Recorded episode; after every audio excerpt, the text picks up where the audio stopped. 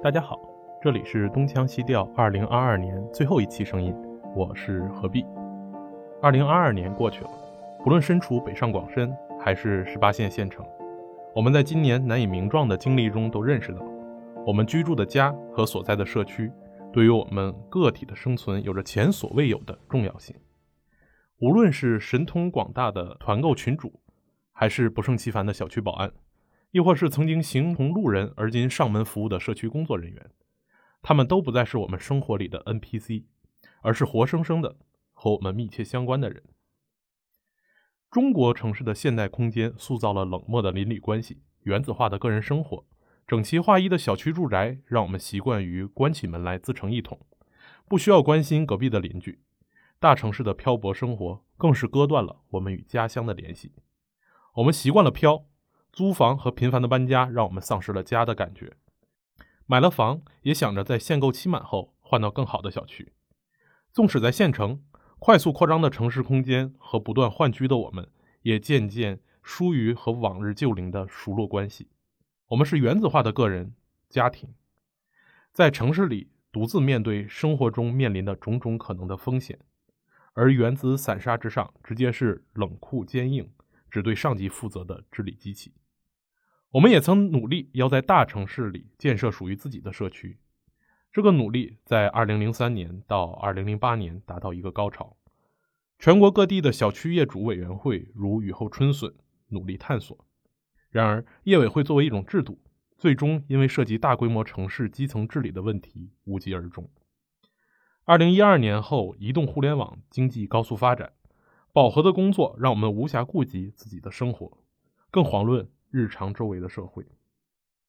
外卖代替了楼下的早点阿姨，网购让我们忽略了楼下的小店。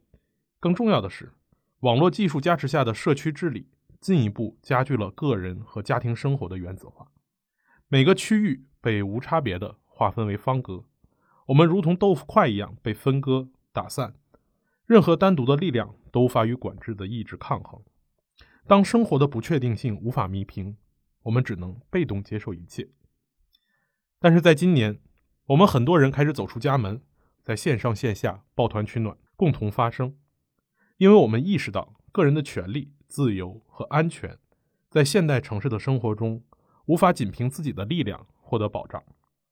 当我们走出来为自己争取的时候，也就是在为自己未曾谋面的邻居争取。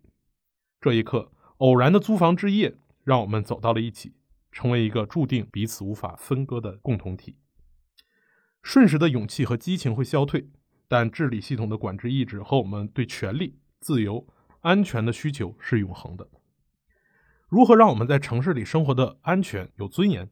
未来我们将面临一项更加漫长而艰巨的任务：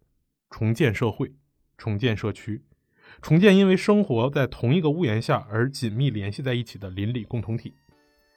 去认识我们身边的邻居，在孤独的城市中，每一个邻居都是重建社会的基础。他们不是抽象的门牌楼号，而是活生生的人，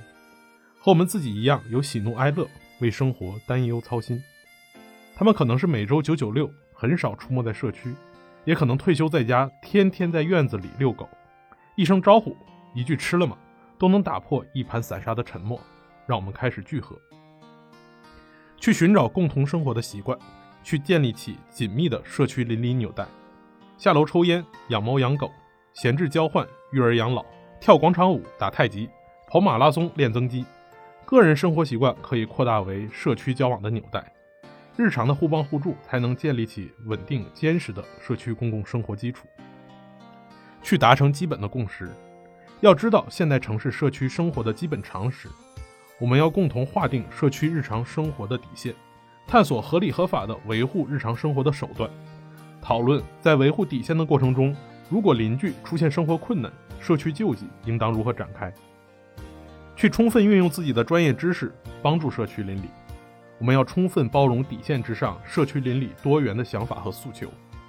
我们要推广一套讨论和议事的规则，以便更高效地达成共识。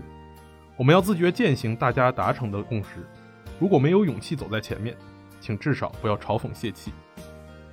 居住在同一个小区，只是提供了形成社区共同体的必要条件，但是想要达成重建社区的目标，我们还需要一次又一次的交流、讨论、行动，寻找可以信赖的同道，让原子化的个人或者小家庭也能更好地抵御当下生活的不确定性，在风云变幻中建立起可以坚实依靠的力量。生活因我们每个人的主动而有尊严。